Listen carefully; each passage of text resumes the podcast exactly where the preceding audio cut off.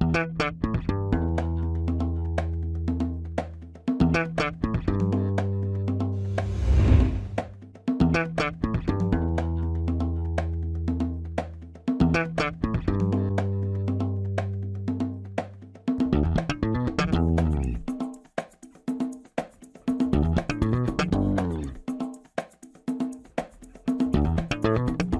Este é o Tapa da Mão Invisível, podcast destinado àqueles que querem ouvir ideias que abalam sociedades e não são ditas na mídia tradicional. Bem-vindo, Paulo Fux. Tudo certo, Júlio? Tudo certo. Hoje a gente vai falar de um negócio que é dito na mídia tradicional, que está cheio na mídia tradicional, como dizia Donald Trump. Fake news. You are, uh, fake. You are fake news. you are China. News. China. Huge. Huge. O... Hoje não é um show de imitações. Hoje não é um show de imitações, a gente tem um convidado. Horríveis. a gente tem um convidado, que é o convidado de hoje, Júlio. Seja muito bem-vindo, David Agape. Muito obrigado, senhores. É uma satisfação estar aqui no Tapa.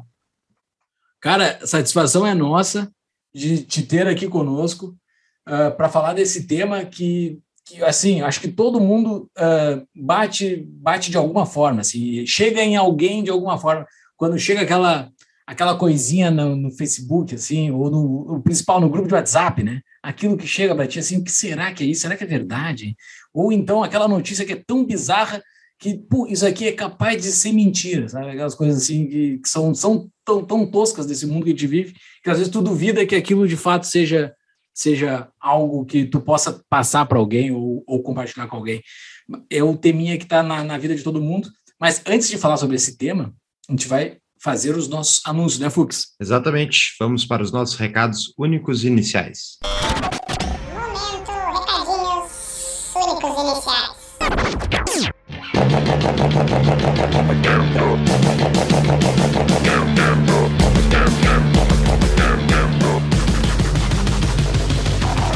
Pessoal, vamos falar da nossa parceira DBI Contabilidade.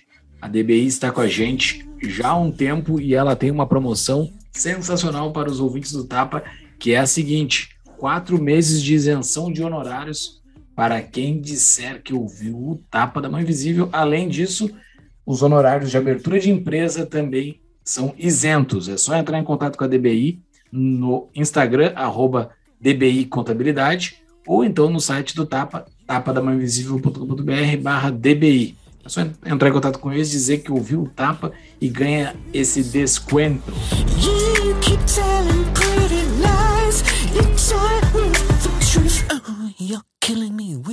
Uhum. E para quem está se preparando aí para o nosso episódio, a gente fala bastante fake news, fala de agências de checagem. David é muito bom de papo. Então fica a dica Uh, depois aguardamos os comentários no YouTube e demais plataformas. Exatamente, Instagram, vão lá, comentem o que acharam do episódio, uh, o, que, que, o que, que poderiam ser feito de novas de novas perguntas que a gente pode ir conversando ali pelos, pelos comentários também, né? É isso aí. E para quem quiser apoiar o nosso projeto, né, Júlio, tem várias maneiras. Uma delas é entrando na lojinha do Tapa, a viesbr.com, que é a nossa parceira, tá aí o, o Júlio com a caneca do Tapa, e ali tem os produtos do Tapa, e quem quiser Uh, não só tem os produtos do Tapas, mas qualquer item comprado na loja ganha 5% de desconto ao utilizar o código TAPA. Exatamente, pessoal. Entrem lá e façam suas aquisições e vistam liberdade. Também dá para apoiar diretamente o nosso podcast com o nosso Apoia-se. Lá no apoia.se barra Tapa do Invisível, você pode contribuir mensalmente para ajudar uh, a manter as luzes acesas aqui do nosso podcast e como recompensa você ganha um acesso ao nosso grupo de Discord somente para apoiadores onde nós discutimos durante toda a semana, não só nos sábados aqui no, no podcast, a gente segue conversando durante toda a semana sobre os mais variados assuntos lá no grupo do Apoia-se. E contribuindo um pouquinho a mais, 20 pila por mês, você pode fazer perguntas para os convidados. É isso aí. Quem quer ajudar o Brasil a ser um país mais livre, apoie projetos que espalham a liberdade, que nem é o caso do nosso projetinho aqui. Exatamente. Não tem pilas para contribuir? Divulguem o Tapa nas suas redes sociais, de preferência lá no Instagram, nos stories, lá marque o Tapa, isso ajuda demais a divulgar o podcast. Hum, Isso aí. Todas as nossas redes sociais, o canal, o link para o YouTube, nosso seminário Mises, que é o seminário que a gente fez sobre a obra, algumas obras do Mises, tudo isso e mais um pouco está no nosso site tapadamãoinvisível.com.br e não esqueça de cadastrar o Tapa naquele, no seu aplicativo de, de podcasts que você está ouvindo, seguir o Tapa no YouTube e vamos lá que tem muito episódio pela frente. Exato.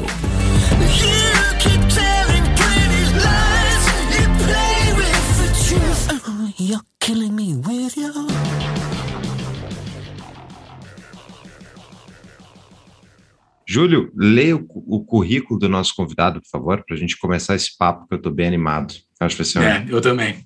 Vai ser bem divertido. O nosso convidado é o David Agap, que trabalha com jornalismo investigativo com interesse na área policial, mas também cobre cultura, ciência e política.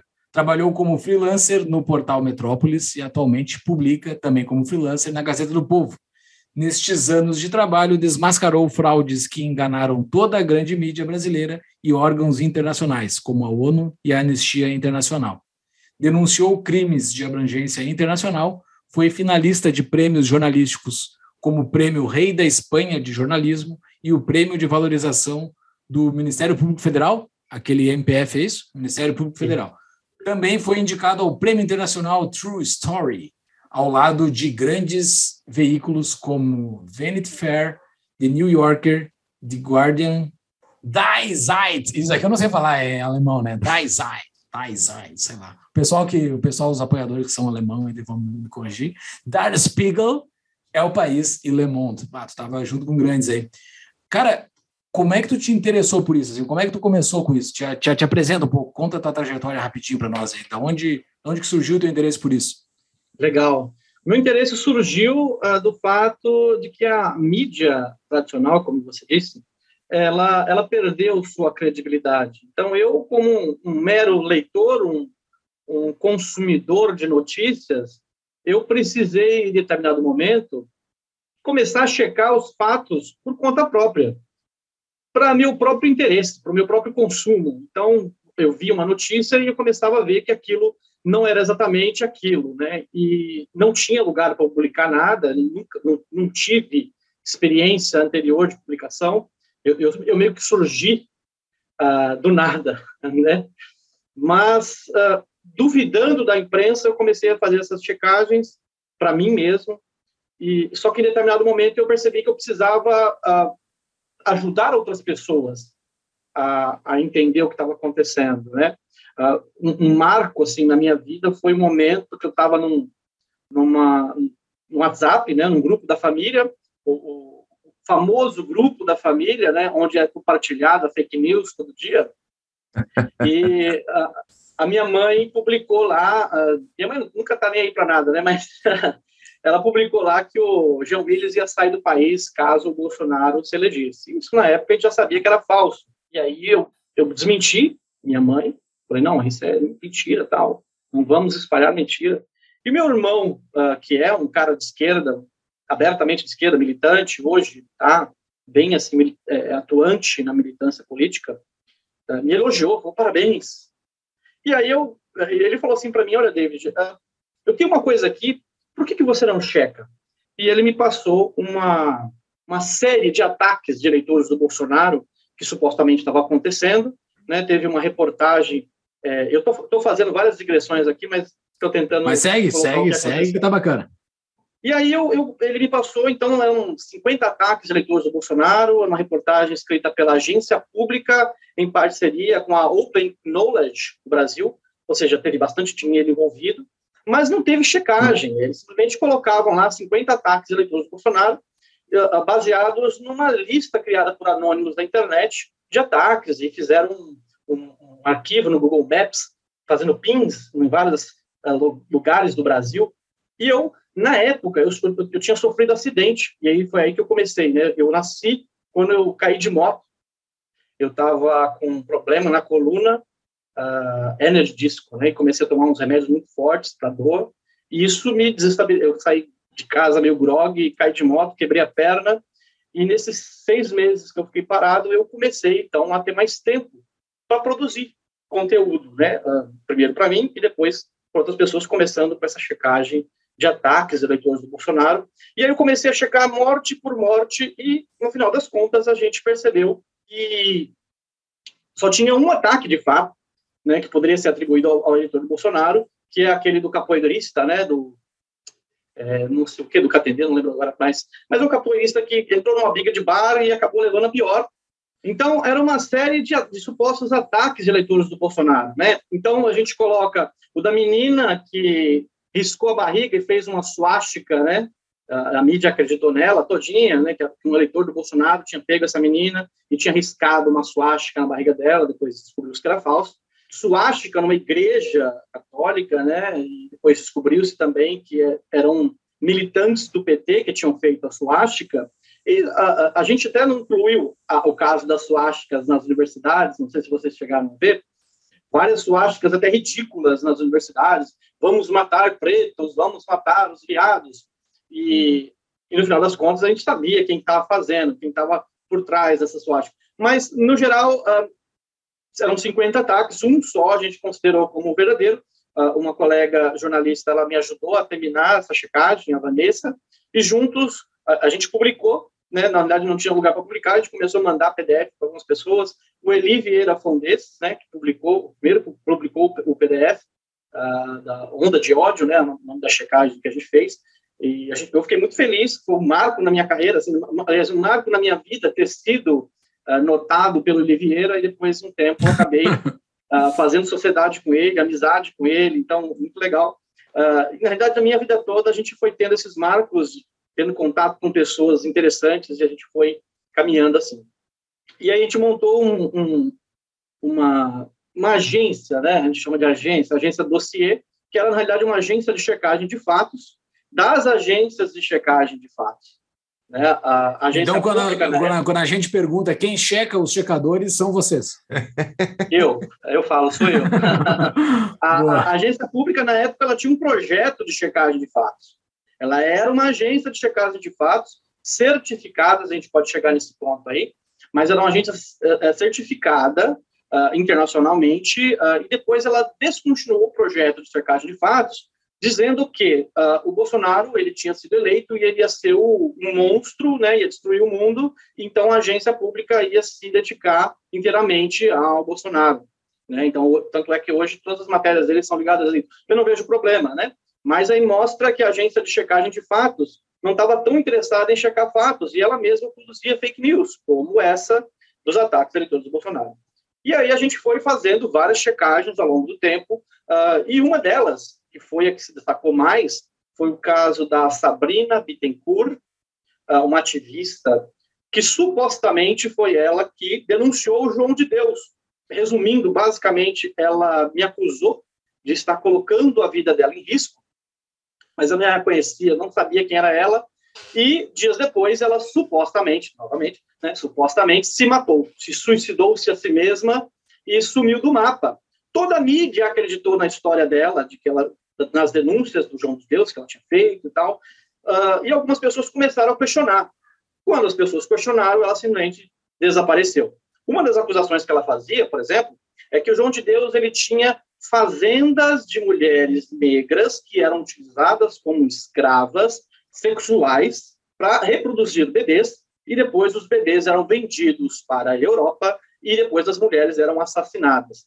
Era assim, é uma coisa totalmente bizarra que, que você, ao mínimo de, de sensibilidade, ao mínimo de bom senso, você vê uh, que uma mulher negra feita de escrava, centenas de mulheres ao longo de muitos anos, como que eram escondidos esses corpos, como que era feita a logística de venda de bebês para o exterior, uh, uh, fora que uh, bebês negros, a gente sabe, pelo menos para quem acompanha a questão de, de adoção, sabe que os bebês que são preferidos são os bebês brancos, infelizmente, né, na verdade. Sim. E os bebês negros acabam sendo deixados de lado. Então a gente viu, as pessoas começaram a ver, né, um ativista chamado Paulo Pavese, que tem uma história tão cabeluda quanto, até pior, que era um cara que manja de tráfico de órgãos, porque fizeram isso com o filho dele, né? Mataram o filho dele e retiraram os, os órgãos dele vivo e venderam, e inclusive tem condenação. Isso verdade. coisa- Isso é verdade.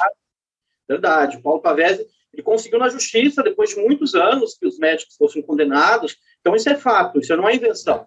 Roubaram os órgãos do filho dele e ele desconfiou. Ele falou, cara, isso é uma história muito louca, isso não existe isso aí.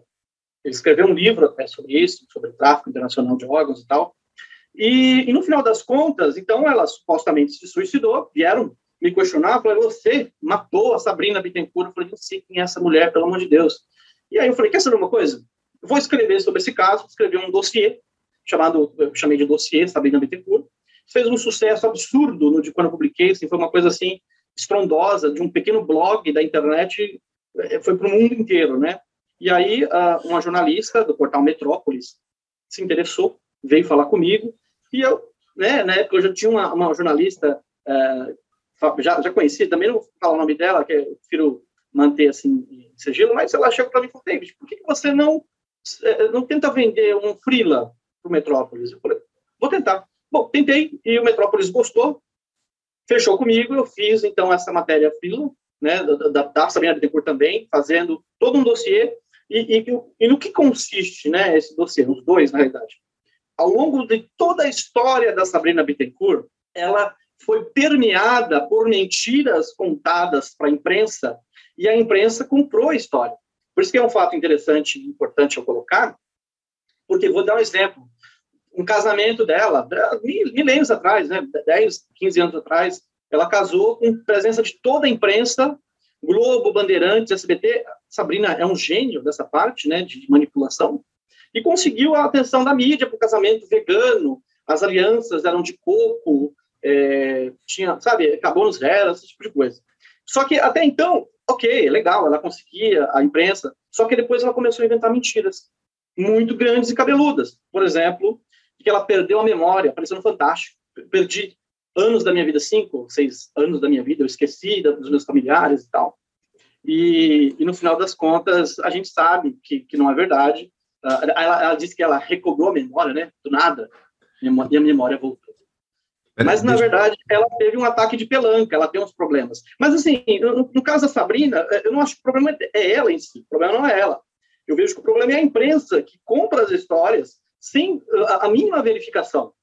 Eu tenho, por exemplo, uma conhecida, também não vou citar o nome dela, mas uma, jo- uma jornalista muito importante da Globo, que depois veio no privado me falar, David, eu queria muito cobrir esse caso, mas as pessoas não queriam cobrir essa história é uma jornalista de um jornal tá, da Globo. É, é, é, mas a, a, direção não queria cobrir essa história, tinha, tinha muito medo. Eu falei, mas medo do quê? Se são os fatos que estão sendo contados, por que, que não, não vamos contar essa história? E, e não é só essa história, são outras histórias também.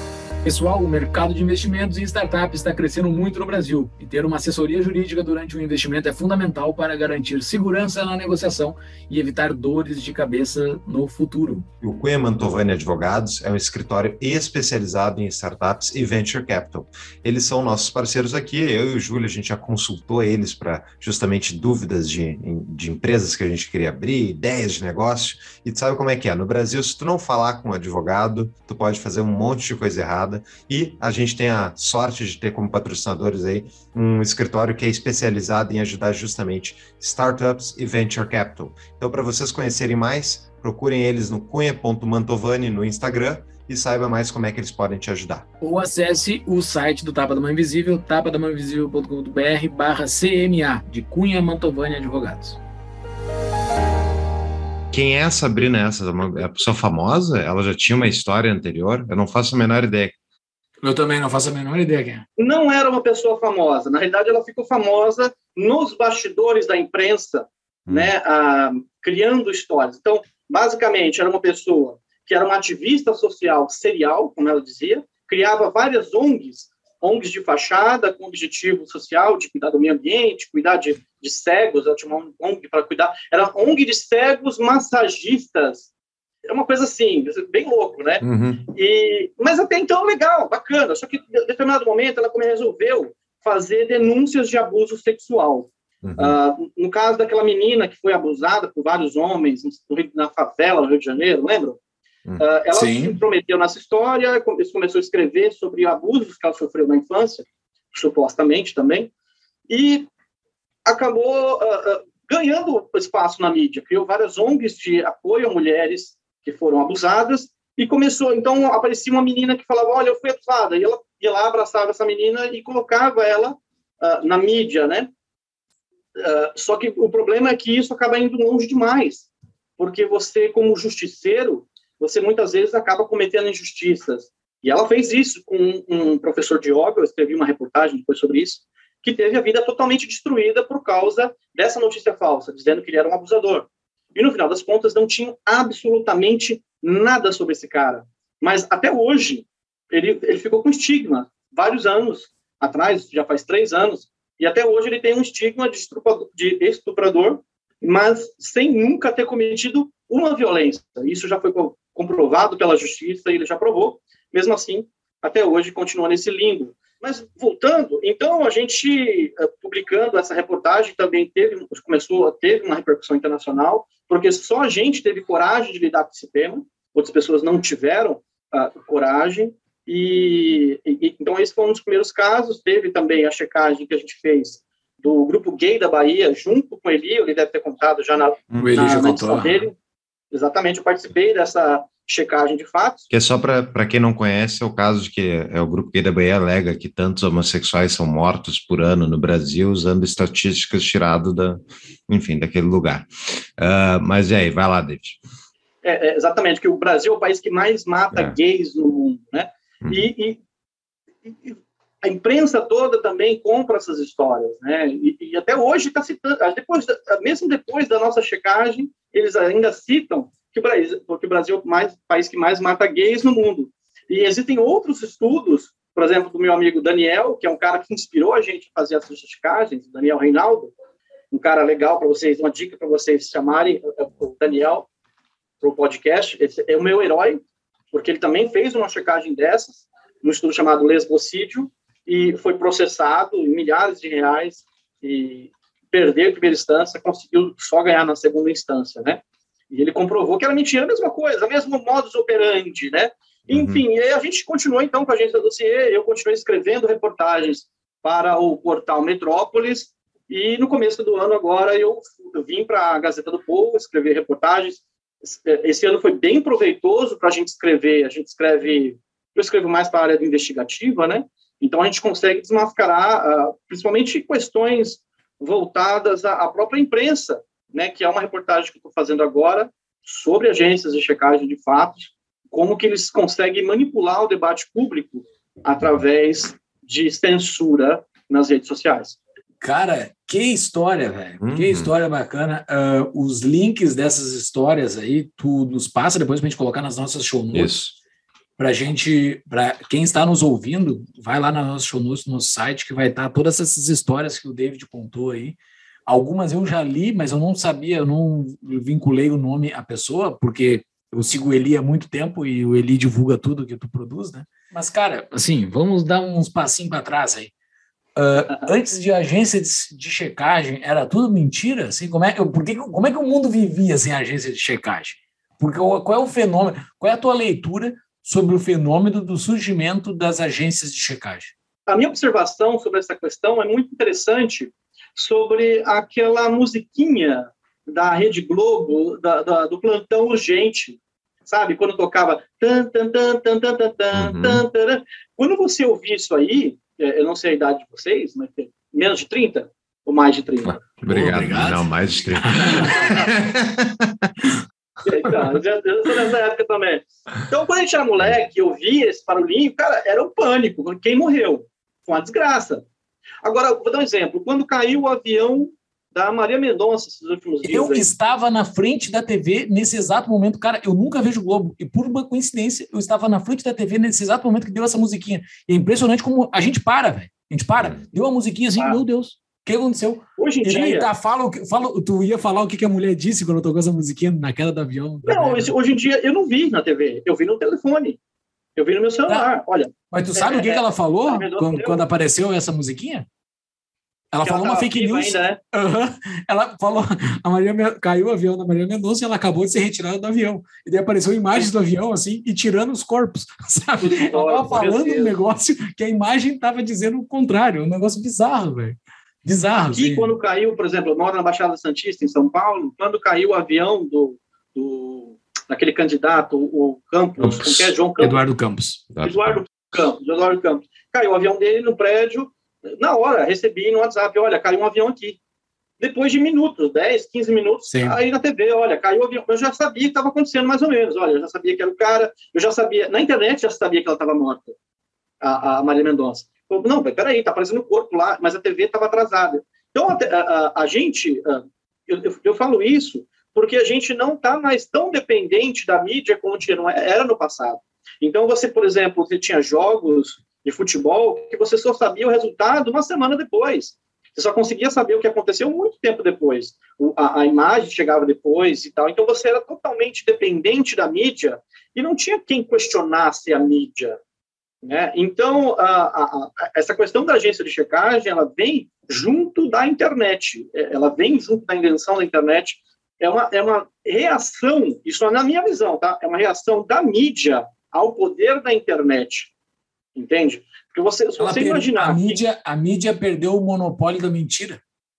Exato, exato. Você vê, por exemplo, eu, que era um, um anônimo, e- em menos de, o quê? de seis meses, mais oito meses produzindo conteúdo, eu estava concorrendo a uma reportagem, eh, um prêmio internacional de jornalismo.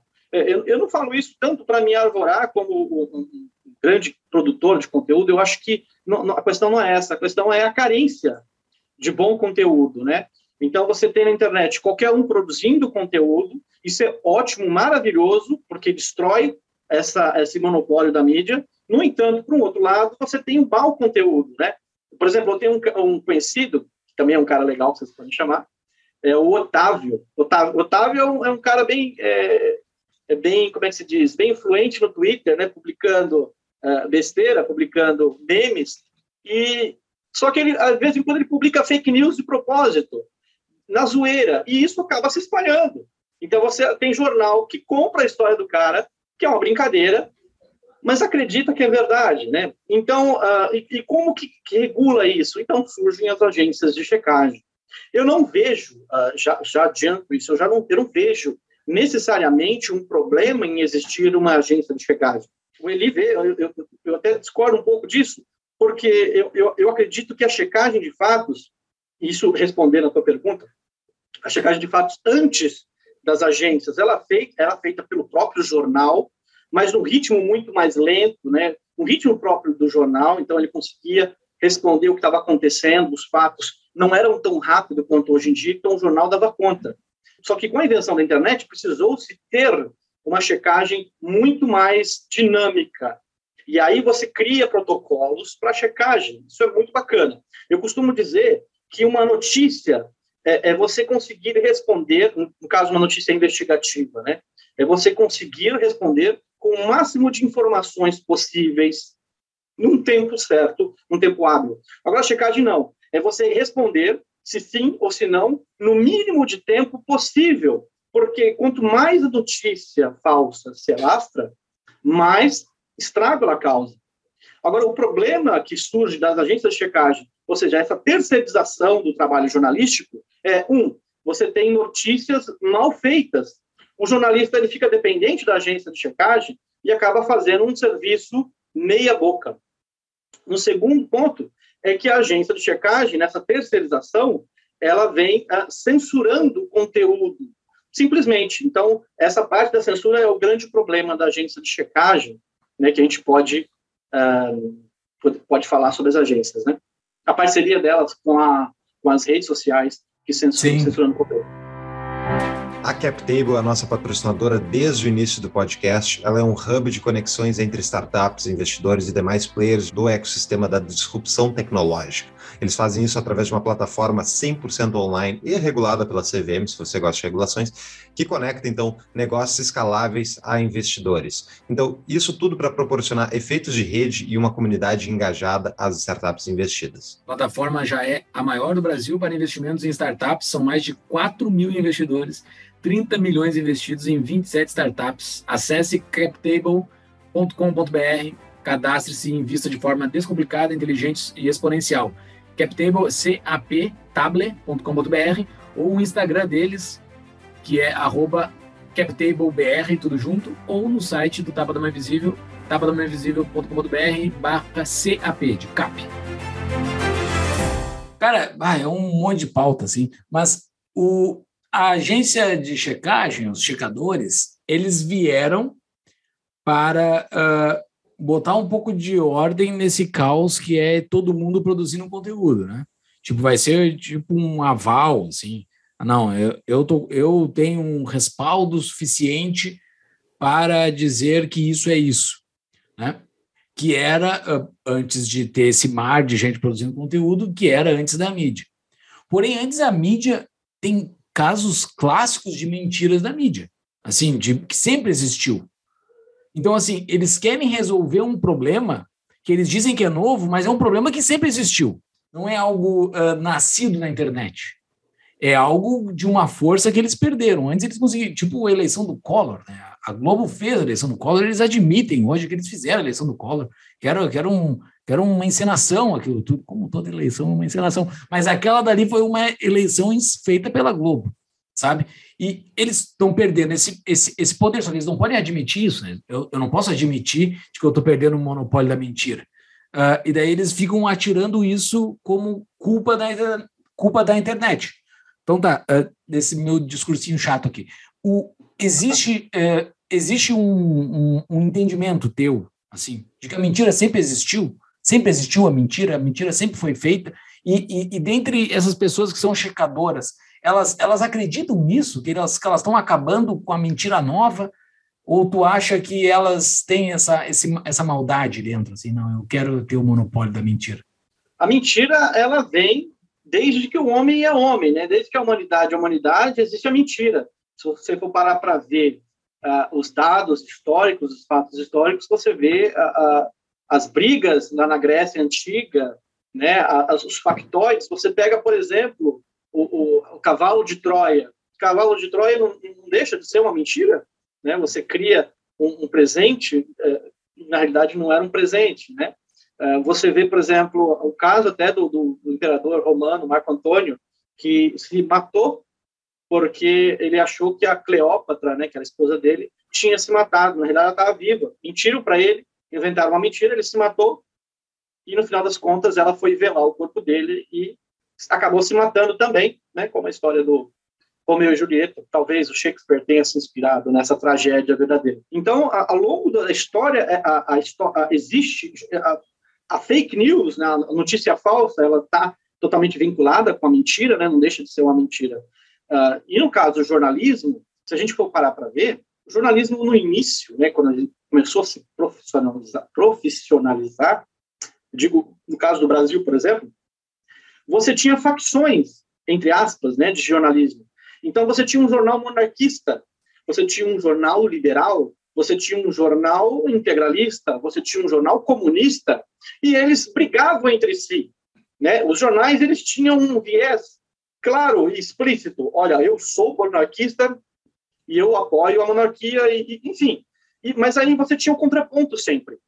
Agora, hoje em dia, isso depois da, da, do regime militar, da ditadura, você vê os jornais tomando uh, um, um, um, posicionamento meio que uníssono, né? Você não tem muito contraponto. Uh, e eu vejo, e eu falo isso abertamente dentro da imprensa, que existe uma, um, um voluntarismo dos jornalistas, né? Existe meio que uma, uma irmandade jornalística, então não, não, não vou criticar colegas, o cara é da, do Estadão, mas ele não pode falar mal do cara da Folha, né? E se vocês me permitem, na minha opinião, o negócio tem que ser dedo no cu e gritaria. Você não pode chegar e ficar com tocinha. Tem que ir para cima. Mas o problema é que o cara tem medo, o cara é tão ruim que ele tem medo de perder o empreguinho dele no Estadão e, e acabar não conseguindo ir para a Folha depois. Então ele fica nesta de ah, nha, nha, nha. cara. Essa frase tua aí, essa tua frase polêmica aí, eu sou um cara com experiência nessa frase aí, tá? Porque só quem já participou de uma troca de fralda sabe o que é essa frase. Verdade. Mas assim, então ah, você acaba tendo um corporativismo desgraçado dentro da mídia. Né? Então o cara não quer perder o emprego dele e depois ficar sem emprego. Então ele vai, ele não vai, ele está na Globo, mas ele não está falando mal da Record, porque amanhã ele pode estar lá. Antigamente não era assim, o cara tinha um emprego para a vida toda dentro do jornal, né? O cara ficava a vida toda, entrava como foca e saía depois só aposentado do mesmo jornal. Hoje em dia não é assim, né? Tem essas danças das cadeiras e tal. Uh, mas eu acredito que não tem que ser assim. Então, o viés do jornal ele tem que ser explícito e claro. Olha, eu sou um jornal de esquerda. Ponto. Legal, show de bola. Você não tem problema de você ser de esquerda, mas seja claro nisso. Não engane as pessoas, né? Não, não, não iluda o seu leitor. Ou o jornalista que acha que o leitor ele é um retardado, né? Que, que, que não vai conseguir entender essas coisas.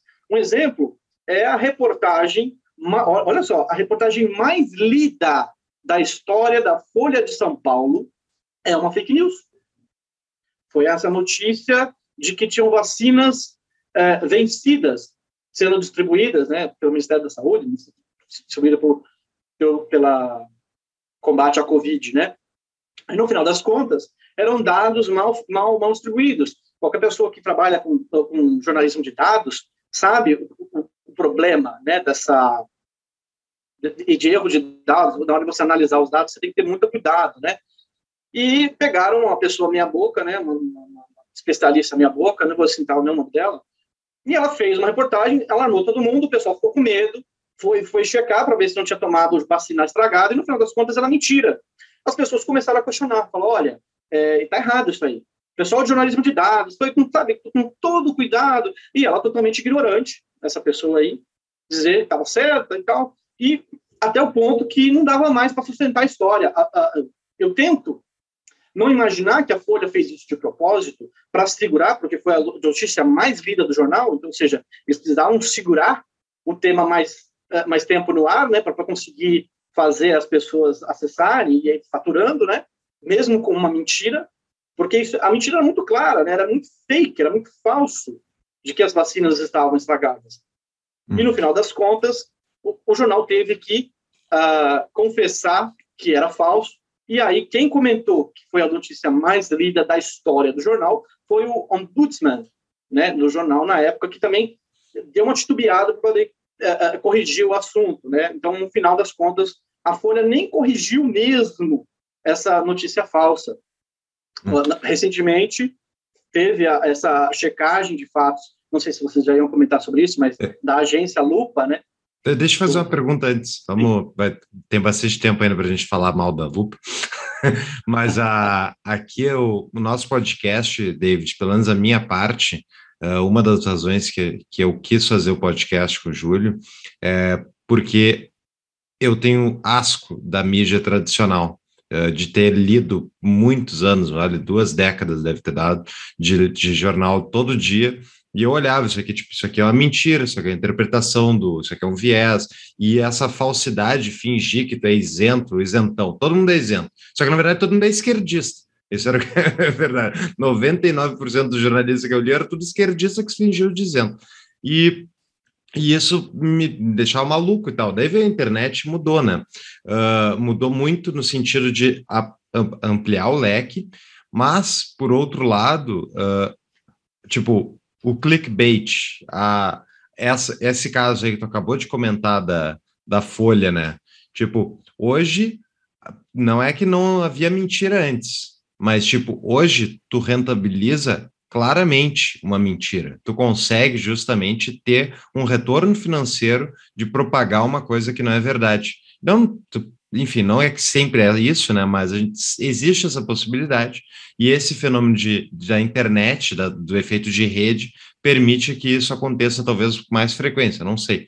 Uh, então, eu queria, eu queria saber a tua opinião, assim, tipo, como é que tu encara que a gente pode mudar? Como é que a gente pode sair desse padrão onde a gente tem a viralização dessa, de muitas vezes essas notícias horríveis e ir para um tipo de coisas erradas ou de mentiras abertamente e ir para um padrão onde vai ter algum padrão de qualidade, onde a gente não vai ficar dependendo de uma lupa que também é loteada de esquerdista, ficar dizendo o que é verdade só para depois ter RT, né, retweet dos outros jornalistas dizendo que aquilo ali é verdade. Né? Tipo, é um, é um círculozinho fechado que eles se promovem e crescem em cima, né? E eu, tipo, eu não enxergo muito como a gente vai sair desse modelo para um modelo uh, de mais transparência e mais verdade, digamos assim. Como é que tu vê isso tudo? O que eu vejo é que pode ser uma resposta clichê, mas na verdade a resposta é a educação, educar as pessoas. As pessoas não estão educadas para o mundo digital, né? Uh, primeiro é importante frisar que não o jornalismo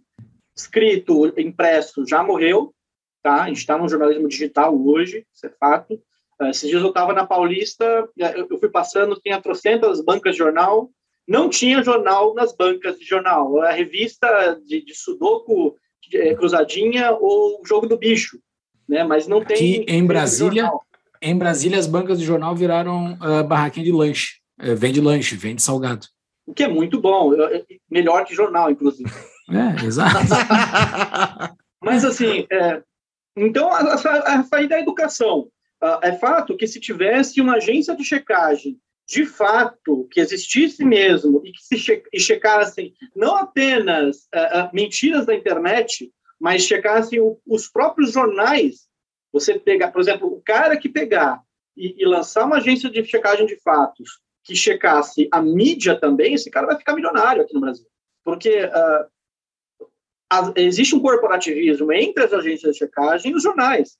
Porque são os jornais, isso é um outro ponto, né, essa questão da fake news, da notícia, o problema do jornalismo, é o financiamento, porque quem paga as agências de checagem no Brasil é ou os bilionários, né, o Jorge Soros, da, da, da, da Open Society, você tem programas do Google, você tem programas do Facebook, que, que financia agências de checagem, mas você também você tem jornais né, o jornal que, que compra a checagem.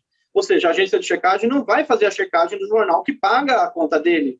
Você não vai ter agência de checagem checando o Google, checando o Facebook, porque quem paga o salário deles é esse pessoal. Uhum. Agora, se você tivesse uma agência de checagem checando esses caras, aí sim, eu acho que a gente começaria a sair, sair desse, desse problema, né? Gente com coragem para enfrentar esses monstros, né? esses grandes monstros. E, mas a educação das pessoas é fundamental, programas de educação digital. Uhum. Tem muita gente que acha que a internet é o Facebook. Né? Ele acha que a internet se limita a isso. Uh, eu sei que tem muita gente que não vai sair dessa. O cara vai viver a vida toda como ignorante, gente ou que não quer, né? Não quer, ou gente simples. Eu sei, eu sei a gente compreende que tem gente simples, né? Que você vai ter que pegar na mão, tal, ajudar. Mas a censura. A famosa tia do Zap. A tia do Zap, né? Minha mãe, por exemplo, é uma dessas, a tia do Zap. Mas a gente, a censura nesse caso, ela não funciona. Ela não vai funcionar, porque além dela, dela estimular ainda mais teorias da conspiração, né? É, ela mina o debate, o verdadeiro debate, né? Então você tem, por exemplo, a agência Lupa publicou eu não sei se eu posso falar isso já, né? Mas ela publicou, publicou a fake news, né? Foi, foi lá, publicou dizendo que existiam algumas expressões racistas que a gente tinha que parar de falar, né, se não me engano, cinco expressões racistas, e publicou isso, é, uma parceria né, da agência Lupa com Notícia Preta, acho que é isso, Notícia Preta. Criado mudo, você não pode falar, porque era um, um escravo que ficava do lado da cama do senhor, oferecendo comida e água, e não podia falar.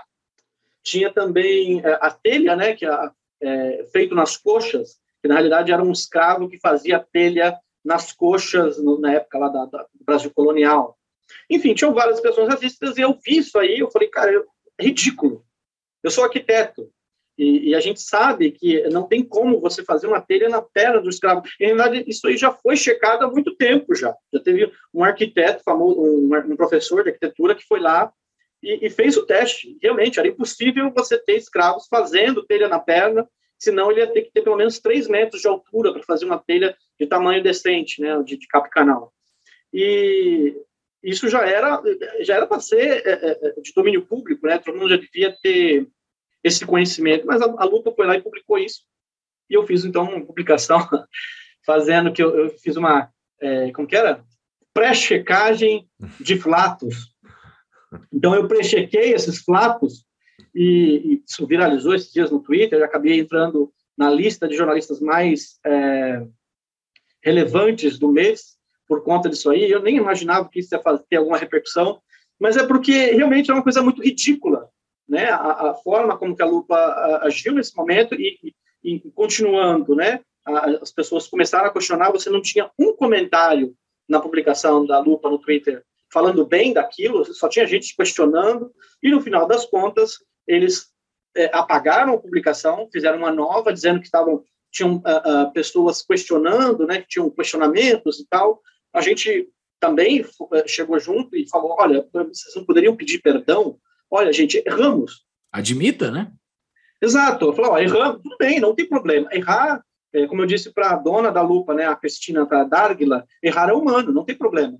Vai lá e fala, olha, erramos e corrija, e segue o jogo, não tem problema. Uh, mas o problema é que ela, ela, ela é extremamente arrogante, né? Falou assim, olha, você odeia os checadores. Ela já me conhece, né? É, você odeia os checadores, continue a odiá-los.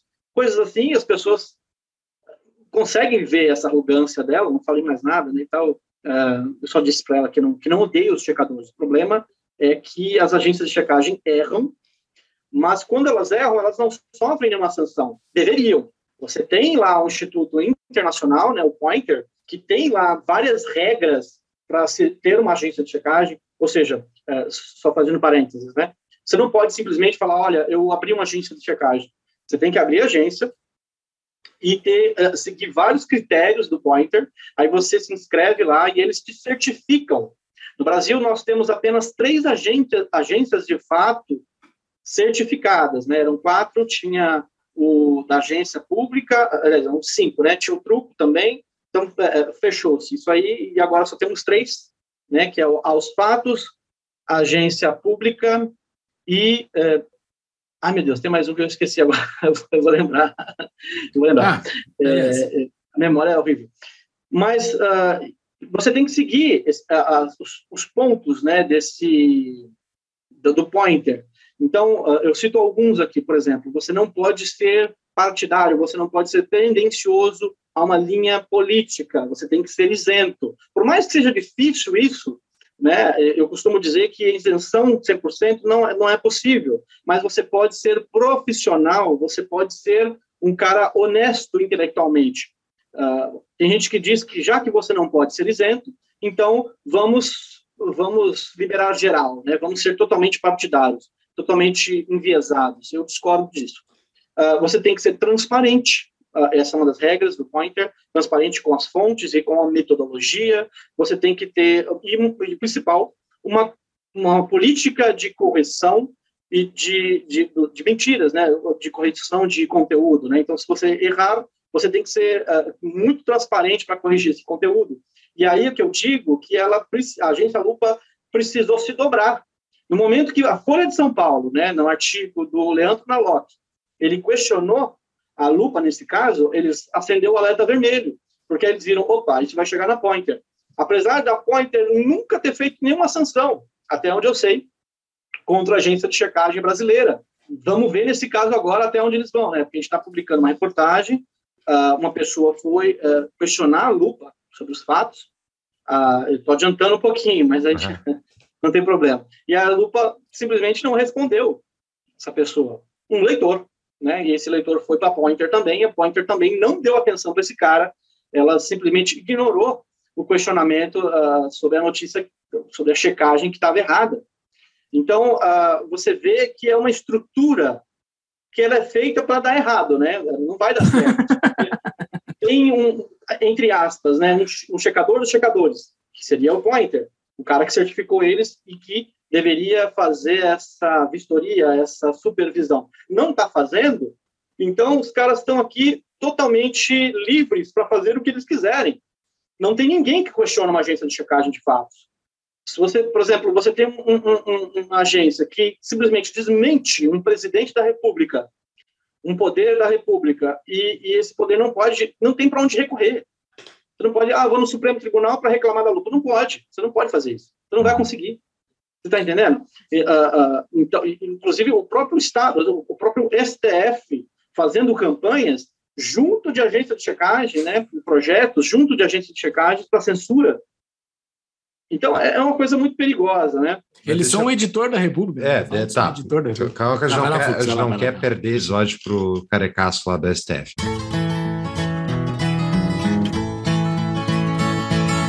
Civil rights leaders are a pain in the neck.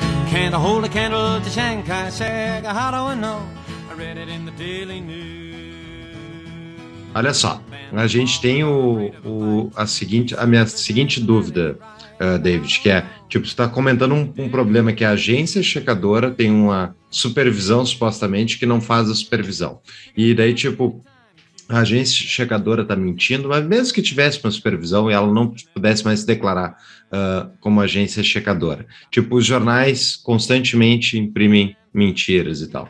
Ah, isso acontece muitas vezes porque dá poder para as pessoas. E, tipo, essa é a minha dúvida, assim. Será que é possível ter uma agência de checagem que seja realmente isenta? Porque a isenção está fora do universo humano. Todo mundo tem seus valores, todo mundo tem a sua predileção de coisas que acredita, por mais, tipo, que a pessoa tente ser cabeça aberta, mais isenta que ela se propõe a ser, tipo, alguma coisa ela sempre vai ter a sua opinião, seus valores. E ela tá, tem o profissional, que ela consegue separar o pessoal do profissional, tem gente que consegue fazer isso, mas é muito difícil. Então, tipo, tu ter um sistema que tu depende da boa índole das pessoas de respeitar aquela, enfim, aquela proposta, me parece uma coisa que, tipo, é, im- é impossível. Então, a minha dúvida é: é possível ter uma mídia e uma agência de checagem que é verdadeiramente isenta? Interessante. Eu- isso me lembra ah, O Senhor dos Anéis, né? Para quem leu a historinha ou assistiu os filmes, lembra que o Frodo carregava um anel que dava superpoderes para quem colocava ele. Quanto mais poderosa a pessoa fosse, mais poderosa ela ficaria e pior ela ficaria, né? E é por isso que isso não tinha tanto efeito nos hobbits, que eram bem pequenininhos, e é por isso que eles que foram levar o anel para queimar o anel na montanha. Ah, em determinado momento, o, Frodo entre- eh, ofereceu para Galadriel, né, que era uma elfa muito poderosa, o anel, ah, porque ele disse que não aguentava o fardo e era para ela carregar. E ela responde para ele que ela não poderia, porque se ela pegasse aquele anel, ela se tornaria uma, uma vilã, né, uma bruxa super poderosa e muito má. Ah, e, e- o poder, no geral, ele é assim, né? Ah, dizem, ah, dê poder para uma pessoa e co- conheça essa pessoa. Não exatamente, né? Eu acho que quando você dá o poder, o poder, o problema é o poder em si, né? Então, se eu desse o poder para minha filha ah, de governar o país, ela é uma criança inocente, ela vai virar uma ditadora que vai fazer todo mundo gostar de dinossauro ou Graduated income tax. How do I know? I read it in the Daily News. Daily News, Daily Blues. Pick up a copy anytime you choose. Seven little pennies in the newsboy's hand, and you ride right along to Never Never Land. O problema da agência de checagem é o poder que está sendo dado para elas, esse superpoder de censura, né? Ah, isso é uma coisa muito, muito, muito forte. Você tem, por exemplo, uma eleição que depende de uma informação e você tem uma agência que simplesmente consegue suprimir esse debate, pronto, você consegue fabricar um presidente, você consegue fabricar um deputado, e aí, a partir daí, todas as políticas públicas são feitas a partir daí. Exemplo, o próprio caso da, dessa relatório do Grupo Gay da Bahia, que diz que o Brasil é o país que mais mata gays do mundo. Isso foi utilizado pelo STF quando ele equiparou o crime de racismo ao crime, aliás, a homofobia, ele equiparou a homofobia ao crime de racismo. Né? Olha o poder. E até agora está sendo citado isso quando foi é, sabatinado o Mendonça, agora na, na, no Senado, para ele para a vaga do Supremo, citaram isso também, né, que o Brasil é o país que mais mata gays do mundo, blá, blá, blá. Ah, citaram também essa, essa, essa, essa, esse projeto de lei do Supremo, né, nessa, de, de, de equiparar o raci, a, a homofobia ao crime de racismo. Projeto de lei do Supremo é boa. É, boa. Então, assim, você vê o poder que isso tem é, é gigantesco, por mais que as pessoas não vejam, né? Ah, bonitinho.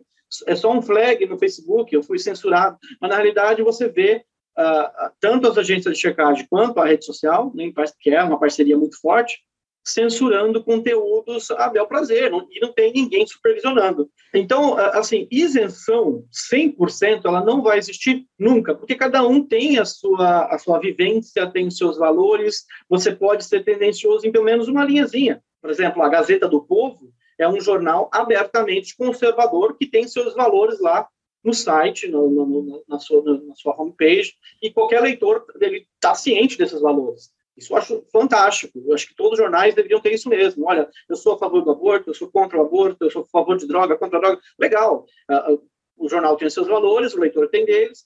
Agora, o problema é, é quando você tem um jornal querendo manipular o leitor. Entende? Então, o, a pessoa está lendo, aliás, o jornalista está escrevendo, mas ele quer uh, uh, colocar a sua opinião pessoal naquilo e manipular o leitor. Isso eu acho errado. Eu acho que o jornalista, por mais que ele possa demonstrar sua visão, mas ele tem que tratar o, o leitor como uma, como uma pessoa inteligente, não como um, um gato que, que, uhum. deve ser manipulado, né? Eu já ouvi disso de jornalista. Olha, o povo é gado, o povo tem que ser é, levado por algum boiadeiro. Eu já ouvi isso. E eu discordo.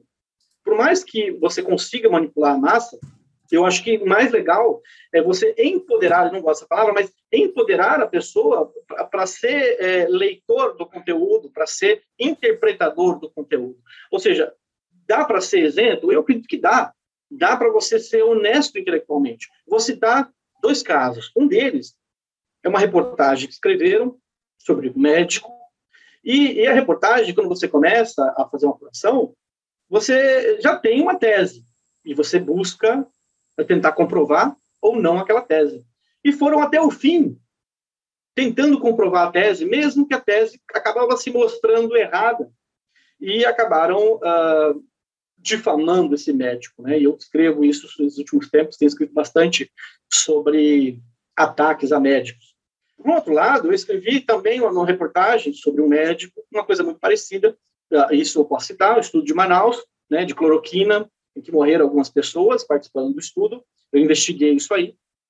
Toda a mídia, isso é interessante, porque toda a mídia ah, passou pano para esse, esse pesquisador, né, ah, da Fiocruz, tentando limpar a barra deles, é, sociedades científicas também.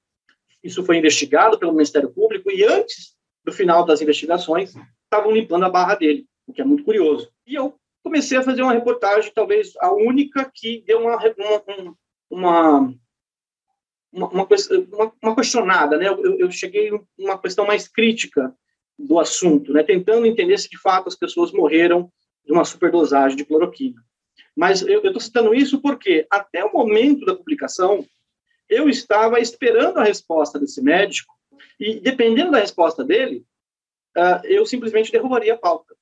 Eu tenho essa política de, de correção minha, né? Isso é minha, coisa minha por mais que eu perdesse dinheiro, eu perdesse meu tempo, que foram três meses de investigação, mas eu ia derrubar, porque é, eu publicar também uma notícia falsa não me interessa, nem um pouco.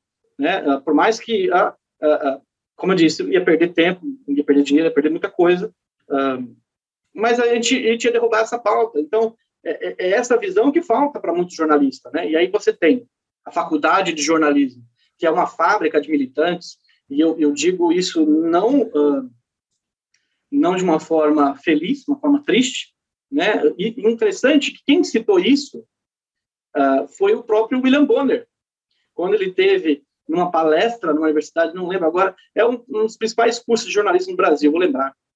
Ele teve lá uh, nessa palestra com alunos e ele falou: isso aqui é uma fábrica de militantes, foi praticamente vaiado lá, o pessoal estava matando em cima dele, e, e, é isso mesmo. O William Bonner não é formado em jornalismo, né? ele é formado em marketing. Então, por isso que ele talvez tenha uma visão diferenciada. E, e é curioso, porque quando eu fiz uma entrevista de emprego num jornal, o editor, eu disse para ele, olha, cara, eu não sou formado em jornalismo, sou arquiteto. Ele falou, não tem problema, o importante é o conteúdo que você produz. E eu até acho melhor que você não seja formado em jornalismo, que você não vem com os vícios da academia. O que é, é, é triste, né? Você imagina, você fala assim, olha, eu prefiro que você não seja formado em medicina, porque eu não quero os da faculdade de medicina. Chega o cara, é um curandeiro, né? uh, David, nós aqui uh, somos comunicadores por, por um acaso, assim, do destino, por um projeto que a gente tocou. Não tipo, somos jornalistas, né, Júlio? Não somos jornalistas, é, somos comunicadores, nós comunicamos entrevistadores, palpiteiros. Pode ser uh, alguma palavra depreciativa também, que eu não me importo, eu, não me importo. Mas uh, nós nos mantemos aqui com os nossos patrões. O nosso projeto aqui, nós temos nossos patrões, a gente, a gente tem o, o, o intuito de levar o nosso, o nosso conteúdo para o nosso público e os nossos patrões nos, nos, uh, nos recompensam com uma ajuda mensal. Uh, e alguns patrões têm o direito de fazer as suas perguntas. E hoje os patrões ficaram alvoroçados com esse, com esse tema. A gente, a gente, poderia ter feito só perguntas de patrões para ti, de tanta coisa que os caras nos mandaram. Desculpa aí, pessoal, a gente vai ter que selecionar aqui, porque não vai dar para perguntar tudo. E eu quero fazer uma pergunta da Camila. A Camila F. 13 anos drogado e prostituído. Não, Cristiane F. Desculpa a brincadeira, Camila. Nada a ver. Para quem não pegou a referência, é um livro, sei lá de quando, mas é muito triste esse livro. É um filme, é um filme também. Ah, eu não assisti, eu li o livro. Ah, o livro ah, é muito. Queria ser pesado. Mas vamos lá. Demais. Vamos lá. Camila F. Camila F. Momento patrão pergunta. Qual a necessidade de termos agência de checagem de fatos? Essa é a pergunta dela. Por que ela pergunta isso? A quantas anda a credibilidade dessas agências junto ao público, especialmente depois de eventos tipo da agência Lupa, que teve de apagar todos os posts referentes ao dicionário de termos, de termos raciais, tipo doméstica, uh, depois de uma enxurrada de críticas. Uh, isso é uma pergunta boa, né? Como é que tá? As, as pessoas acreditam, assim, o, o público em geral utiliza o serviço das, dos, dos checadores? Ah, é interessante que a agência de checagem, ela está, é, perdão a palavra, está cagando para a opinião dos leitores, né? Porque não são eles que pagam a agência Lupa, né? Então, por exemplo, vocês aqui, vocês têm os patrões de vocês, que são os ouvintes, né? Ah, a agência Lupa não precisa disso. Ela não está tá nem aí para o leitor. Então, quem paga o serviço dela é o jornal. Né? Então, e o jornal precisa da lupa porque eh, você tem lá os financiadores internacionais que dizem, olha, jornal, você precisa da lupa, né? É, então, é, é, é, meio que um, um, ciclo vicioso entre eles Sim. nessa parceria. Agora, a credibilidade quanto ao público, vamos lá. Interessante que os primeiros questionamentos sobre a agência de checagem no Brasil foram, foi contra o governo da Dilma a, a, agência Lupa começou a fazer checagens, a Dilma ficou brava e, e, e, começou a vociferar os petistas, né, os MAVs da época, né? MAVs é militância, militância... Ambia, é, articulada virtual, né? Você tinha os MAVs do PT é, bravos com, com, a agência Lupa tal. E aí entrou o Bolsonaro e os militantes do Bolsonaro bravos com a agência. Mas, assim, uh, eles não gostam esquerda ou direita não gosta, né? porque agora a, a, a, o negócio da moda é, é bater no Bolsonaro, é, é, gostoso e fácil de bater no Bolsonaro, né? Então, o pessoal do, do, de esquerda não está ligando muito. Agora, amanhã, quando entrar o, o Lula, digamos, né? Deus me livre, o Lula é eleito mais uma vez e entra na presidência, o pessoal é burro, né? A pessoa esquece muito, muito rápido o que acontece vão, de novo, novamente, vão ficar contra a gente secagem, que vai começar a mostrar as mentiras. Inclusive, na eleição, acho que vai ter muito disso, né? Vai ser uma guerra. Ano que vem, eu já estou me preparando para isso. Mas credibilidade da, da, das agências de checagem, no geral, no público, não. Né? Só, só entre os pares dele na imprensa, né? Não com o público.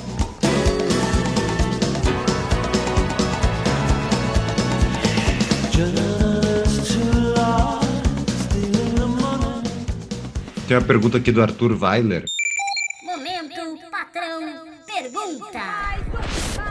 Na sua opinião, as fake news não seriam uma consequência inerente à inegociável liberdade de expressão e, portanto, perdendo uma, não, não teremos a outra? Vamos lá. Exemplo, uh, como eu contei aquela história da minha mãe, né? No, no grupo do Zap. Eu, eu, não, eu não simplesmente estava bloque... eu poderia ter bloqueado a minha mãe no grupo, expulso ela do grupo, você contou uma mentira. Mas eu, eu simplesmente eduquei. Eu falei, olha, mãe, vamos verificar os fatos antes, né? Vamos, vamos verificar, vamos ver se é isso mesmo e tal. Eu vou dar um exemplo. Cara, é, o E-Farsas, do, do Gilmar lá. Cara, o E-Farsas tá, é, é a primeira que surgiu no Brasil, né? Desculpa, não sei. O que, que é isso? E-Farsas. E-Farsas é um site que desmente boato da internet e tal. Não é uma agência de checagem profissional, porém, um dos integrantes, né, o Flauzino, foi trabalhar, se não me engano, ele está na Os Fatos, eu não tenho certeza, mas ele foi trabalhar numa agência de fatos, né? Mas, assim, eles estão lá checando, e ele checou, inclusive, a, o E-Farsas, ele checou esse conteúdo da agência Lupa, não citou diretamente, lógico, para não, não ficar mal na fita, mas ele checou a questão do criado mudo, né? Explicou, contou a história e tal, e não estava censurando ninguém, estava lá. Uh, e aí o conteúdo é distribuído livremente. Eu acho que isso é muito legal. Se tivesse, novamente, como eu disse, aquela concorrência entre os jornais, a, a, a Folha publica uma mentira. Opa, o Estadão, pau na Folha. Falou, oh, a Folha é mentirosa. Não teve um jornal citando a, a, maior fake news da história da Folha, que é o negócio da vacina. Não teve ninguém chegando e falando, ah, mentira, e apontando o dedo, enfiando o dedo, ó, apontar o dedo, enfiando o dedo na cara da Folha para mentira. E aí ganha os leitores, né? Falam, venha para o Estadão, a Folha é mentirosa. Não tem isso. O que é, infelizmente, né? A gente não tem essa, esse ambiente de concorrência e, e aí precisam apelar para a censura, né? E, é interessante que a, a mídia está perdendo espaço para a rede social, né? Você tem um ninguém como eu que, que se torna um jornalista uh, finalista de prêmio internacional, mesmo sem faculdade, apesar de eu ter estudado bastante, eu estudo bastante, eu leio pra caramba, e aí você, você a mídia acaba perdendo aquela relevância, fica muito triste, muito bravo. Como vão resolver isso? Resolve com censura.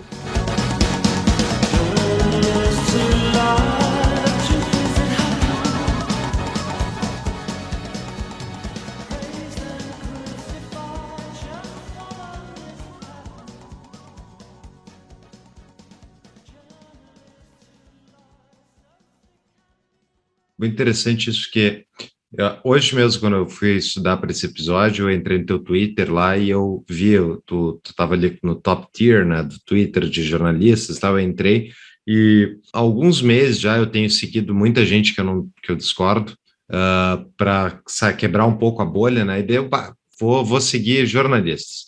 Uh, segui, entrei naquele, naquele perfil do Twitter lá e botei vários assim para seguir. Daí, tipo, todos que eram de futebol, que são os primeiros, né? Obviamente, eu ignorei, peguei todos que falam de política e tal, fui seguindo. E é bizarro, porque tu tem um jornalista lá do, do Intercept, ele está falando sobre a mesma coisa que o jornalista bolsonarista está falando, e eles estão falando completamente contrários. As opiniões são diametralmente opostas. E tipo, e os dois têm um monte de gente lá nos comentários dizendo: "Ah, sensacional, maravilhoso". E daí tipo, eu fico pensando assim, é tão difícil chegar na verdade, né? A verdade, como é que é que tu chega na verdade? E daí tipo, as redes sociais, embora elas tenham esse fenômeno de concorrer com as com a mídia tradicional, é tipo, elas também incentivam lá o como é que tu vai chegar à verdade num tweet, numa uma coisa de 140 caracteres, agora 280 e tal. É, é muito difícil, né? Tipo, é isso que eu queria entender, assim, David. Tu que então, está fazendo o trabalho de checar as agências de, che checagem, né? Uh, tu acredita que a verdade, ela prospera num ambiente que nem esse que a gente tem das mídias sociais? Ou ela é, é soterrada? Eu acho possível. Eu não acho impossível, não. Eu acho possível. Eu acredito que precisa muita uh, muito garimpo, né? Acho que a gente precisa aprender a garimpar, né? Uhum. Então você, por exemplo, você pega esse jornalista do Intercept, que é de esquerda, e, enfim, na maior parte das vezes é um cara bem ideológico, e um bolsonarista bem ideológico, você, você analisar os dois discursos, eu acho que muitas vezes você consegue, né, ah, garimpando bem, conseguir extrair alguma coisa de bom deles, né? No meu, no meu caso, eu, eu tento não ser partidário de nada. Eu sou um cara que me considero conservador, né, liberal. No entanto, eu não deixo isso influenciar muito no meu trabalho. Eu acho que, inclusive, essa reportagem que eu fiz, que foi, foi é, é, finalista de Prêmio Mundial de Jornalismo, ela é uma denúncia sobre uma seita pseudo-católica é, envolvida com a direita né, brasileira. Inclusive, um, um seguidor meu, na época, falou: olha, você não pode publicar sobre eles, porque você vai atrapalhar a eleição, a, a, atrapalhar o governo Bolsonaro. Eu falei, quero que o Bolsonaro se exploda. Uh, então, vocês não vão ver partidarismo nas minhas redes, assim, que nem esse pessoal, né? Mas o que é curioso é que você tem a imprensa se dizendo isenta e esses, a, a mídia alternativa totalmente ideológica, né? O, o, que é muito curioso, por, como que a mídia alternativa consegue tanta atenção e a, e, a, e a imprensa não. Você, por exemplo, você tem um jornal que vai publicar um podcast, ninguém está vendo. Aí, no, no, outro, no outro momento, você tem o Terça Livre fazendo uma live e tem milhares de pessoas ao mesmo tempo. É, esse negócio do partidarismo, da, dessa, dessa rixa né, de esquerda, de direita, é, é, costuma atrair as pessoas. Né? As pessoas vestem a camisa, né? elas ah, ah, levantam a bandeira, e isso acaba mexendo mais com as pessoas. Né? É, então, então, é, é, é, esse negócio de garimpar, acho que é, é fundamental. Eu, eu, tenho projetos, né? Eu tenho vários projetos de educação, e esse é, eu acredito que é a saída, a educação, para ensinar as pessoas a elas mesmas checarem os fatos, elas mesmas checarem as notícias. Então, você tem um leitor treinado para ver aquilo e falar: opa, que é uma coisa errada. Hoje eu, eu, consigo, eu vejo uma notícia, eu vejo uma informação. Muitas pessoas chegam para mim, né, e, a gente acaba tendo visibilidade, colocam, olha, está acontecendo tal coisa, tem uma denúncia. Aí me mandam e, no final das contas, eu vejo que é um negócio totalmente absurdo, cabeludo, mas que não tem fato. Tem um, camarada também que faz umas threads no Twitter é, é, de teoria da conspiração. Eu adoro teoria da conspiração, acho fantástico, muito legal, engraçado. Mas não tem, não tem conteúdo. Acho que tem que aprender a filtrar. Tem, tem jornalistas, por exemplo, que eu gosto muito, eu, eu quero fazer isso também, divulgar esse pessoal. Gente que, por exemplo, é, é, Leonardo Coutinho, que é colunista da Gazeta, por um acaso, fala muito sobre o Foro de São Paulo, mas não de uma maneira conspiracionista, né? Uma coisa realística. O, o, o Rodrigo da Silva escreve sobre a China e tal, que é também uma coisa muito pé no chão, não é aquela loucura de, olha, você tem, sabe? É, é, eu acho que as pessoas precisam se educar. Quais são os teus critérios para identificar uma mentira rapidamente? Qual é o filtro que tu usa? Legal. Uh, eu uso o meu instinto. Eu aprendi a não ignorá-lo.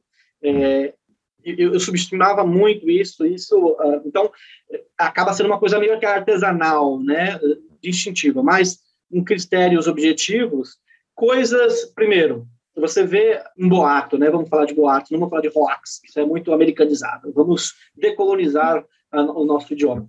É, a gente vê um boato. Ele Vieira, assim, Ele Vieira é um cara que tem essa bandeira. Contra o anglicismo é. à toa. É. Mas, por exemplo, não sei se vocês lembram, né, daquele e-mail famoso, não lembro o nome do cara, vocês devem lembrar, vocês devem, tem cara que gosta de futebol. Se vocês soubessem o que aconteceu na França, vocês ficariam enojados. Lembram disso? A Fran... 98, final de 98, Ronaldo, né? Vocês, não, vocês ah. conhecem esse e-mail? Não. Não. Mas está falando sobre isso, né? Sobre a é, final de 98. antigamente a fake news não, não tinha zap. Como que seguia? Por e-mail, sou dessa época. Então você recebia um monte de porcaria por e-mail de que está acontecendo, os Illuminati estão dominando a Terra e estão entrando no cérebro das pessoas. Esse foi um dos dos primeiros boatos que ficaram extremamente famosos. Esse cara, é, eu não lembro o nome dele, vocês podem pesquisar isso na internet, né? Se vocês soubessem o que aconteceu na Copa de 98, vocês ficariam enojados. E o cara começa a inventar um monte de história de que o Brasil vendeu a Copa de 98 e o Ronaldinho não estava tendo convulsão, não, e tal. Dentro desse texto, existe uma estrutura do boato para ele conseguir viralizar e conseguir enganar a pessoa. Então, primeiro, não tem datas, não tem, olha, tal dia, tal data, olha, a criança foi sequestrada, uma criança foi sequestrada aqui, vamos atrás, e põe a foto da criança. Aonde? Quando? Quando que foi? Aonde? Não tem data, porque aí, se você colocar uma data específica, é fácil da pessoa encontrar, e é fácil encontrar onde que foi e conseguir desmentir, desmentir a história, e também ela acaba é, ficando velha muito rápido, né? Então, se você colocar, olha, aconteceu ontem, ontem quando? Uhum. Tá? Não tem nomes, olha, fulano, ciclano, coloca nomes ou nomes genéricos, muito difíceis de você achar e tal. João da Silva. Uhum. Né? Se você falar David Agape, por exemplo, esses dias eu, tava no, eu fui no médico e o cara chegou, no médico, tô com um problema de dor de cabeça, que não passa nunca, né? Eu fui no médico, uhum. aí ele chegou e falou, você que é o famoso David Agape? Eu falei, o quê? Fiquei com medo, né? Falei, tá querendo me matar, né? Tem, jornalismo investigativo tem dessa, né? Você sempre faz pelo menos um inimigo. É, a pessoa não gosta de que revelem coisas dela. E aí eu falei, eu sou, sou o David. Ele, ah, cara, eu acompanho o seu trabalho. E assim, aí ele falou, é, eu imaginava que eu não ia ser. É difícil ter outro David Agape, né? Eu falei, pois é, não tem. Pelo menos no Brasil eu não me lembro de, de outro David Agape. E, o que é muito legal para o nome artístico, né? Muito bacana. Sim. E então, assim, é, e, e, aí você coloca nome genérico, José da Silva, e não consegue achar, né? Essas algumas, algumas coisas, fatos absurdos, e, porque é muito importante você ter um fato absurdo que chame atenção, prenda a atenção da pessoa, para a pessoa uh, continuar lendo o texto até o final e compartilhar esse texto. Senso de urgência. Uh, existem alguns manuais, eu cheguei a escrever um manual que, enfim, não acabei não terminando, eu sempre faço projeto que não termina, né? Pela metade mas é, manuais que dizem esses pontos que eu estou colocando, e um deles é esse, né, do senso de urgência, compartilhe sem medo, é, é, é senão o STF vai derrubar esse conteúdo, antes que o STF derrube esse conteúdo e tal, uhum. e, e, aí coloca em caixa alta, com, a, com uma estrelinha, bandeira do Brasil, e a pessoa fica, oh, isso está acontecendo, o mundo vai acabar, eu preciso compartilhar, senão o pobre bebezinho vai morrer, e é esse tipo de coisa. Cara, uh a mamadeira de piroca existiu ou não? mamadeira de piroca é uma das um dos maiores mitos da história do Brasil recente.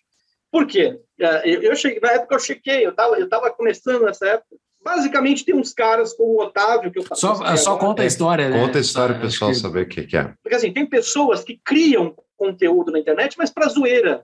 E uma desses, dessas formas é a fake news, porque ele sabe que isso vai ser compartilhado, ele quer zoar as pessoas. E uhum. essa foi uma delas. Fizeram uma zoeira com o Haddad segurando uma. É, aliás, são duas, tá? Então são duas, né? Uma só, é, o Haddad segurando um, um, um, pinto de borracha e também uma madeira de piroca, uma madeira com uma piroquinha em cima, né? Que, que era para as crianças uh, que ia ser distribuído para as crianças no governo, no radar, zoeira, zoeira. Inclusive, eh, nesses manuais que eu falei de checagem, tem lá esse, esse tipo de fake news para zoeira que acaba se espalhando. Você tem sites disso aí, inclusive, uhum. né? Que é aquele em inglês é o Bumblebee, né? Bumblebee. Assim. Babylon Bee. É Babylon americano. Bee, exatamente. Uhum. Não, mas esse, compartilha... esse é tão incrível que ele tem um outro Twitter que é not the Babylon Bee, porque daí é onde ele posta tipo, as coisas que realmente é ele posta no Babylon Bee, a notícia é falsa e depois vê na real a mesma declaração, tá ligado? No Brasil a gente tem aquele o sensacionalista, né, que isso. tinha essa intenção de, de zoar. E, e, isso acaba sendo espalhado, e aí tem mídias de baixa qualidade, inclusive eu estou lendo um livro que é super interessante, chamado um, Acredite, Eu Estou Mentindo. Ele é um cara que era assessor de imprensa, de, de pessoas famosas e tal, e inventava mentiras a fim de manipular a mídia. E aí ele conta basicamente como funciona essa, essa estrutura de blogs de baixa qualidade que, é, que, que chega na grande imprensa como história, né? Uhum. E é muito interessante que a, a, essas notícias de, de sites de, de, de, de zoeira acabam chegando na grande mídia. Bom, uma delas foi essa da mamadeira de piroca. E aí fizeram uma checagem da mamadeira de piroca, e a checagem teve mais alcance que a própria mamadeira de piroca, que foi compartilhada por um velhinho, que não tinha nada a ver com a história, não, não tem a origem. A origem começou nesse velhinho, e a gente sabe que não foi o velhinho que fez. Então foi alguém que fez uma zoeira, chegou nesse velhinho, ele achou que era verdade, compartilhou com os amigos, e aí chegou essa agência de checagem e falou: olha, é mentira, a mamadeira de piroca. Mas o, o, o problema disso é, é, é um tipo de checagem que ela checa uma coisa tão miúda e ela aumenta, ela expande, e aí começa, a, e aí cria um factoide, né? Por exemplo, na eleição de 2018, todo mundo cita mamadeira de piroca, mas ninguém lembra da fake news da Patrícia Campos Melo, da Folha de São Paulo, que disse que uh, apoiadores do Bolsonaro estavam uh, financiando disparo em massa do WhatsApp. E no final das contas foi descoberto que não foi o Bolsonaro que fez o disparo, foi o PT. Isso foi contado na CPI das fake news pelo Hans River, do Rio, o que é super legal, o cara tem o nome de Hans River, do Rio. E, e ele desmentiu isso lá, e aí processaram ele, o cara foi processado por ela, ela ele, ele perdeu, né? Enfim, e no final das contas ela ganhou um prêmio na Folha de São Paulo, né? Ou seja, a Folha. Per, per, não posso falar isso. É, mas a Folha de São Paulo se auto uh, elogiando, né? Vocês imaginam o que eu ia falar, mas um, ganhou o prêmio da Folha de São Paulo, ele é jornalista da Folha, né? Como o melhor jornalista do ano e tal. E, no final das contas, tudo que ela fez foi publicar uma notícia extremamente falsa, sem nenhuma fonte, e depois foi comprovada que era realmente falsa, enfim. Então, é, é, esse factoide da, da mamadeira de piroca é muito interessante para a gente conseguir compreender como que é manipulado o debate público no Brasil, né? Interessante. Minha dúvida é se, por exemplo, hoje eu estava ouvindo um podcast, até vou botar no show notes lá do What Bitcoin Did, que é com justamente um jornalista falando sobre cultura de cancelamento, mentira, fake news, todas essas coisas, né? E eles argumentaram que o. Uh, ela argumenta que uma das razões que a mídia piorou nos últimos anos uh, especialmente pegando o cenário americano, CNN, Fox News, aquela briga que tem dos canais né, de mídia 24 horas, que é o infotainment, né, que é informação com entretenimento. Daí eu fiquei pensando assim, tipo, primeiro tá, já discordo que piorou, acho que sempre foi a mesma, mesma coisa. Só que nós aqui, a gente faz informação com entretenimento. É, Júlia, a gente até muitas vezes com piadas, tal, falando bobagem, mas a gente busca, tá buscando aqui fornecer informação e ao mesmo tempo ser alguma coisa gostosa de ouvir e tal. Isso joga contra a busca pela verdade? Uh, tipo, a ideia de ter, tornar, uh, enfim, o programa algo agradável, algo interessante que a pessoa quer ouvir, compartilhar. Tu acha que isso pode prejudicar justamente a busca pela verdade, essa isenção? A isenção é chata? Eu discordo abertamente, né? Eu acho que pode ser sim divertido. É, a mídia, eu, eu, acho que o problema é, é você forçar né? Você faz aquele programa com piadinha, só que as piadinhas sem graça, né? Você faz. Isso eu vejo muito na grande mídia. Aquele encontro com a Fátima Bernardes é um exemplo clássico disso. É um negócio chatíssimo. É horrível.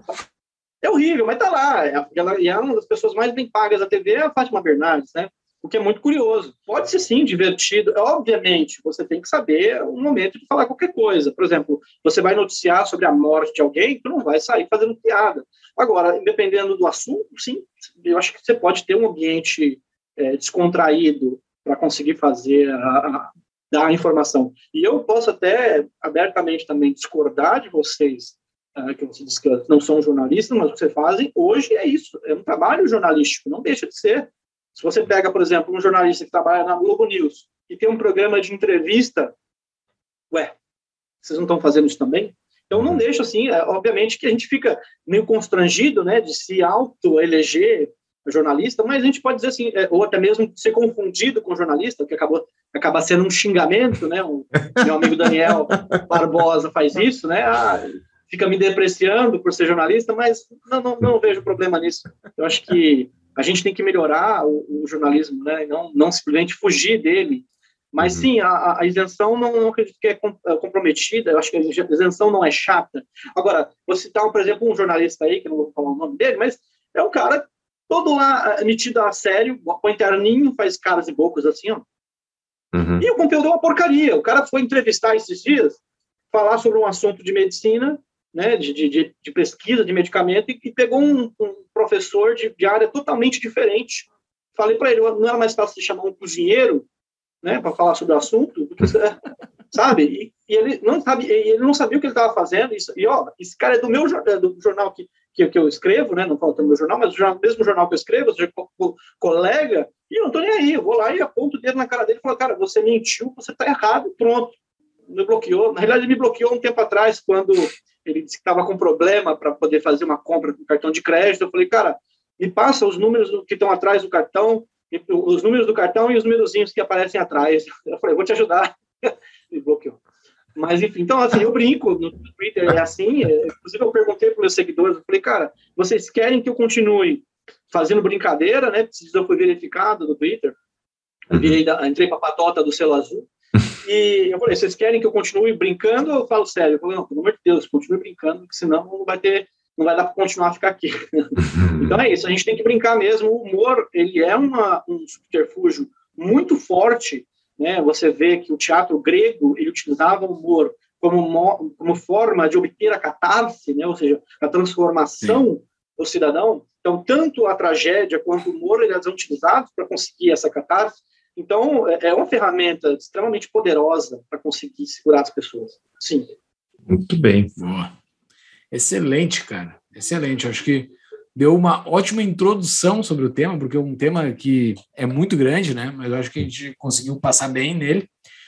Para quem quiser dar uma aprofundada, tu indica algum livro sobre o tema? Assim, existe alguma produção literária para que o pessoal possa dar uma aprofundada, assim? Chaves, como dizia meu velho avô, se quiser chegar a ser alguém, devore os livros. Quê? Que devore os livros.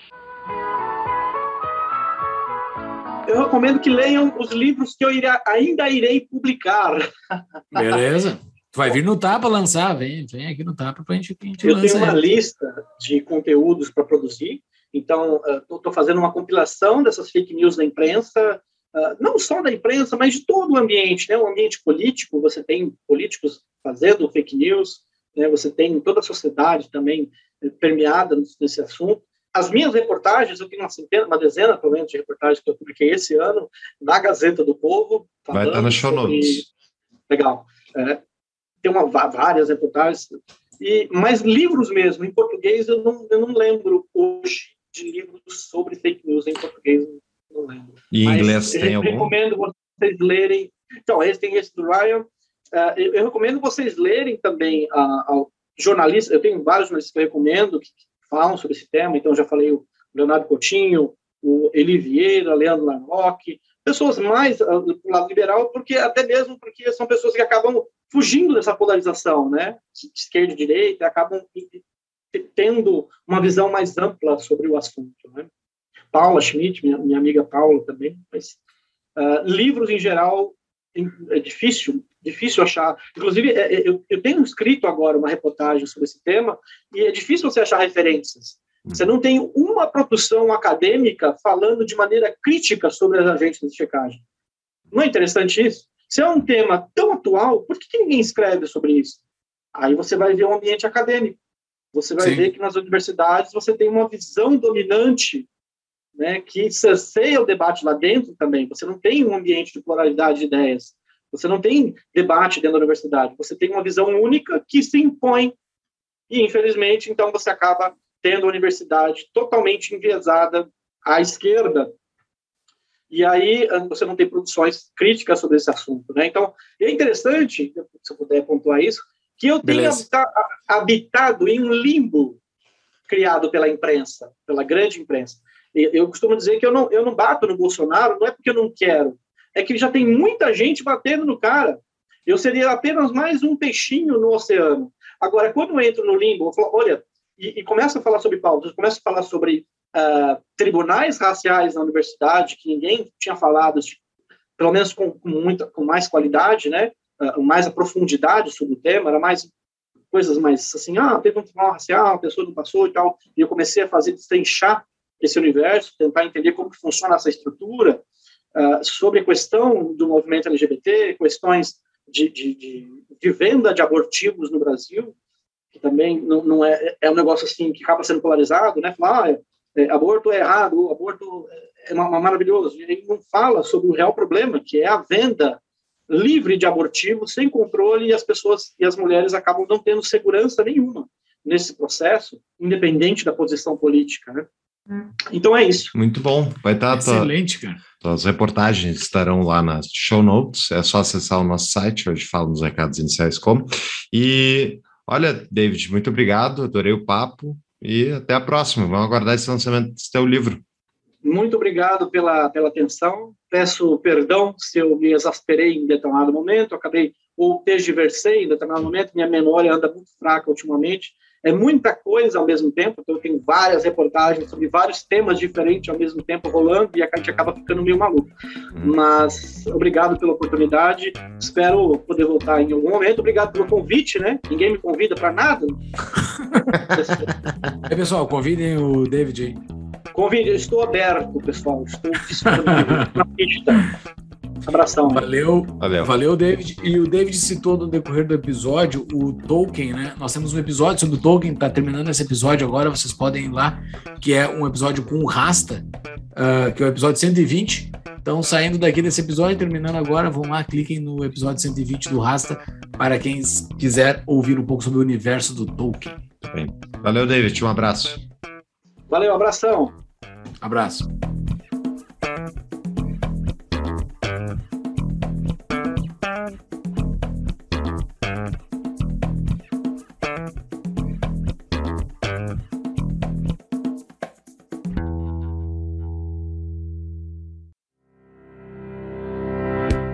Você nos ouve, você sabe o quanto os governos são incentivados a inflacionar as moedas dos seus países. Sabendo disso, se você quiser manter seu poder de compra ao longo dos próximos anos, uma alternativa é comprar Bitcoin, né, Fux? Exatamente. E a forma mais fácil e rápida de fazer isso é através da BIPA. Diferente das corretoras, na BIPA você se cadastra em minutos e consegue comprar quantias a partir de um real por dia, se você quiser. Só entrar no aplicativo deles lá e cadastrar a compra. Né? Tem que tu transfere o dinheiro para a conta digital que tu abre junto a eles e manda todo dia ele debitar um realzinho ou 100 mil reais, né? Vai quanto dinheiro tu tem, ó, a gente não sabe. O ponto é, compre um pouco de Bitcoin e liberte-se um pouco do sistema fiat, esse sistema horroroso de moedas fiduciárias que nos empobrece.